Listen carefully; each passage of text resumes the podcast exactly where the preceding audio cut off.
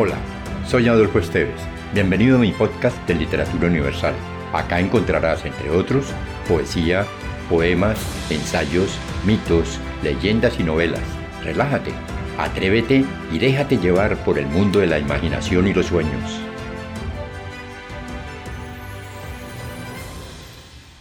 El sonido del grillo, de Ángela Tello González. Bajo los colores del sueño, un monótono canto baña de luz la oscuridad de la noche.